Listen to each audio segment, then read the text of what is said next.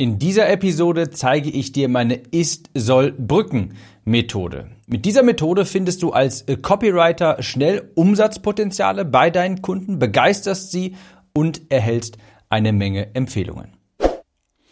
Herzlich willkommen, ich bin dein Gastgeber Tim Gehlhausen. Hier erfährst du, wie du Kaufinteresse in deiner Zielgruppe wächst, mehr pro Kunden verdienst, mehr Kunden gewinnst und alles drumherum. Bevor ich den Podcast hier starte, muss ich noch von einem kleinen traumatischen Erlebnis mit der Bahn berichten. Ich war jetzt letzte Woche in Berlin für äh, drei äh, Tage. Das war Ende Juni und alles, was so bis fünf Stunden geht, das fahre ich in der Regel noch mit der Bahn.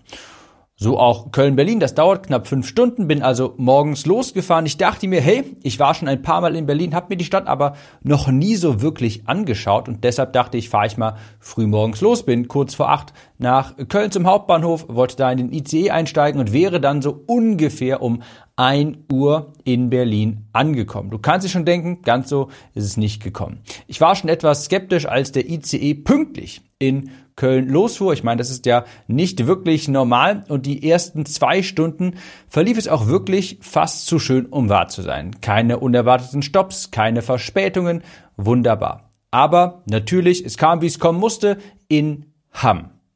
Hamm. Ich weiß nicht, ob du schon mal in Hamm warst. Die meisten sind da vielleicht einfach mal durchgefahren aus dem Weg nach Köln, aus dem Weg raus aus Köln.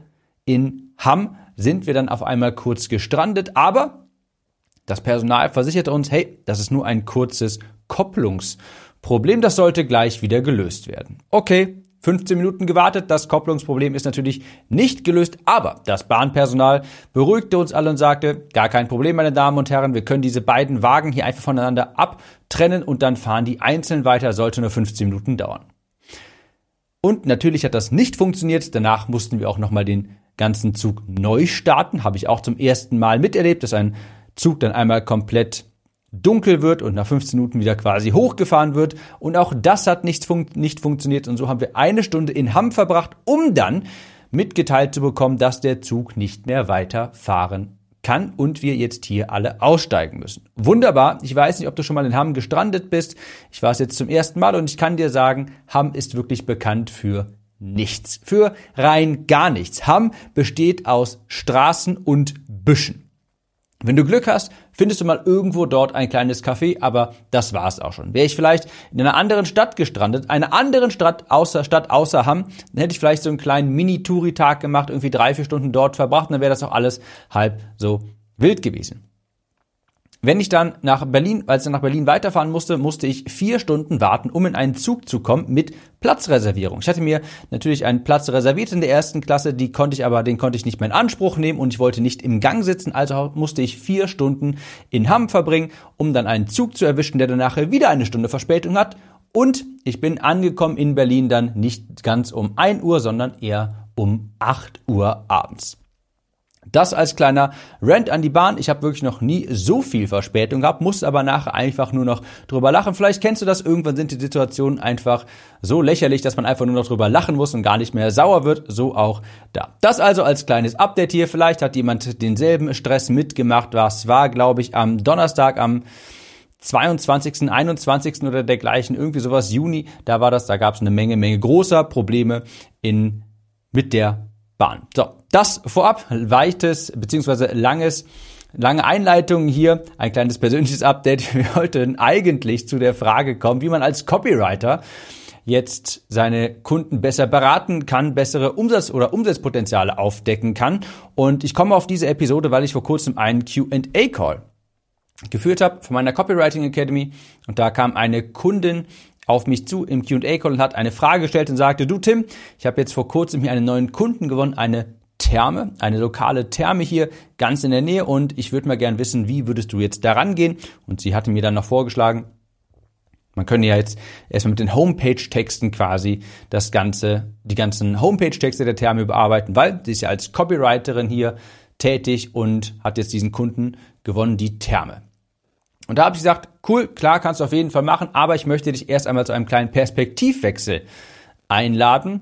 Betrachte dich nicht als Copywriter, sondern als Conversion-Experte. Das ist ein gewaltiger Unterschied. Denn wenn du dich selbst als Copywriter bezeichnest und auch nur als Copywriter quasi denkst, dann denkst du quasi auch immer nur in neuen Texten.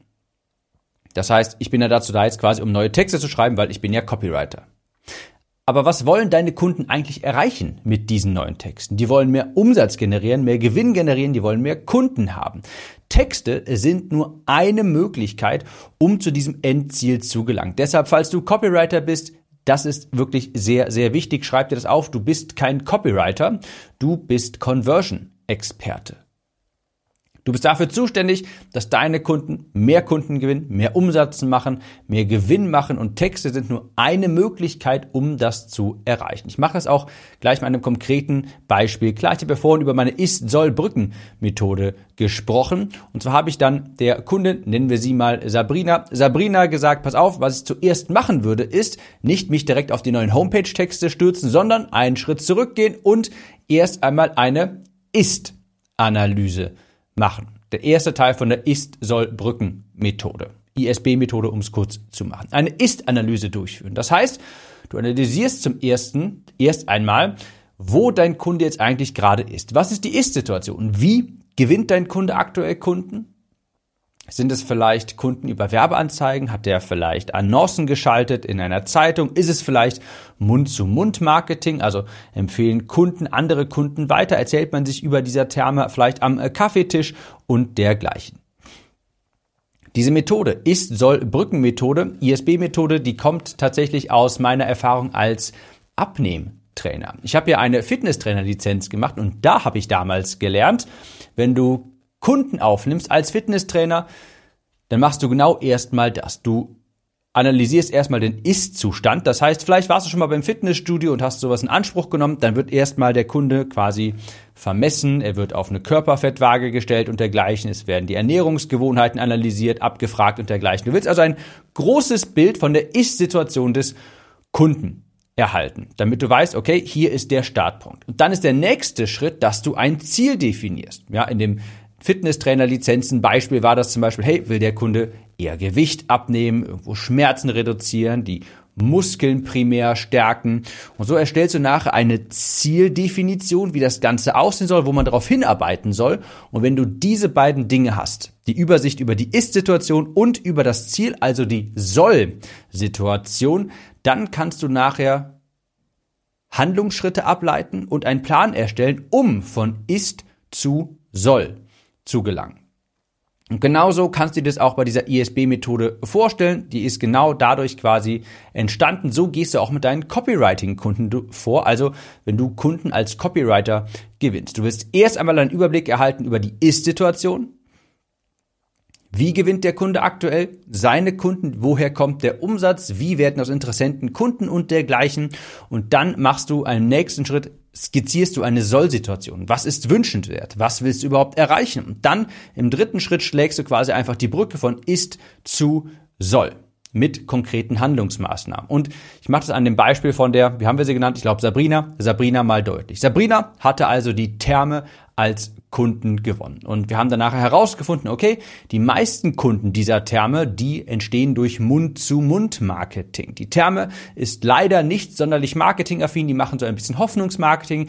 Die gucken halt, ja, heute kommen mal so und so viele Kunden rum, morgen vielleicht mal so und so viele. Die steuern das nicht wirklich, die haben nicht wirklich E-Mail-Marketing und dergleichen. Die machen Hoffnungsmarketing und das meiste entsteht halt durch Mund-zu-Mund-Marketing. Und da war dann erstmal mein erster Ratschlag, okay, wenn wir das wissen, können wir das vielleicht erst einmal optimieren. Können wir erstmal die Low-Hanging Fruits, also die kleinen Optimierungsschritte abgrasen, die eine große Wirkung haben? Genau, das wäre nämlich die Optimierung von dem Mund zu Mund Marketing.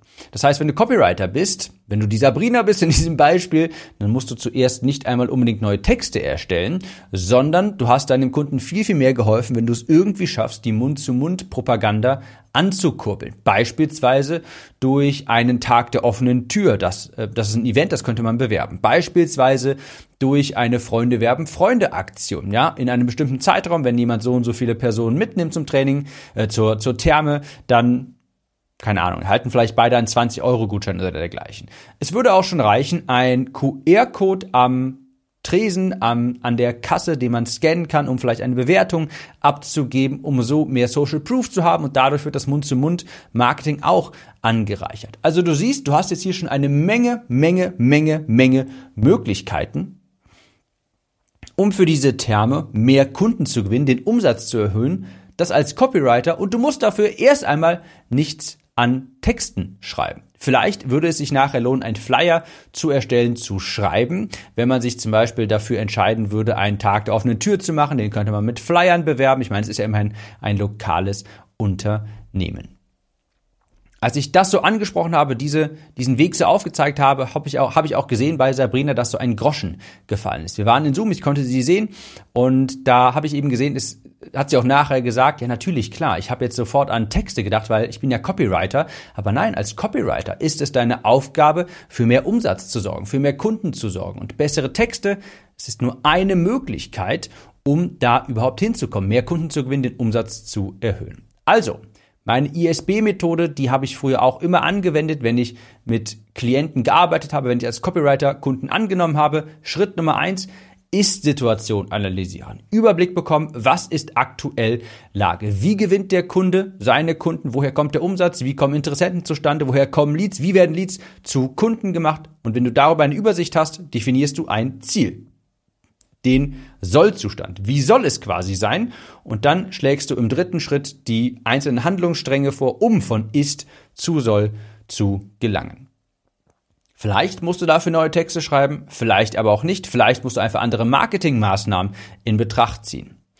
Das ist nämlich hier der Perspektivwechsel, zu dem ich dich einladen möchte. Du bist kein Copywriter, du bist dafür da, dass mehr Kunden gewonnen werden, dass die Einnahmen sich erhöhen und da sind bessere Texte, ich wiederhole mich, nur ein Instrument, um das zu erreichen. Häufig ist es auch so, dass du vielleicht mal ein neues Angebot mit deinem Kunden zusammen erstellen kannst. In einer anderen Branche vielleicht auch das Webinar überarbeitest, vielleicht auch den Preispunkt vom Produkt änderst. Du kannst ganz viele andere Stellschrauben drehen, die am Ende des Tages einen sehr, sehr großen Einfluss auf die Conversions haben, auf den Umsatz des Kunden haben. Texte sind nur eine davon und viel häufiger wirst du für deine Kunden viel, viel mehr erreichen können, wenn du Angebote änderst, wenn du ein neues Angebot vorschlägst, vielleicht eine neue Möglichkeit vorschlägst, erarbeitest mit ihnen zusammen, auch um an mehr Leads zu kommen und nicht einfach nur stur versuchen, das, was jetzt gerade schon da ist, irgendwie mit besseren Texten auszuschmücken. Falls du Copywriter bist und dir das weitergeholfen hat, freue ich mich natürlich über eine Bewertung auf Spotify, iTunes, whatever. Falls du dir denkst, diese Episode muss mal jemand anders gehört haben, teile sie gerne. Ich würde sagen, wir hören uns in der nächsten Episode wieder. Ich bin gerade in einem guten Lauf. Ich nehme jetzt direkt noch eine auf. Mach's gut und bis dahin. Kurze Frage. Kennst du jemanden, für den diese Episode oder der Podcast generell spannend sein könnte? Falls ja, erzähle ihm oder ihr doch einfach davon. Vielleicht per Instagram oder WhatsApp. Auf iPhones kannst du das beispielsweise ganz einfach tun, indem du auf das Teilen-Symbol klickst. Vielen Dank für deine Unterstützung.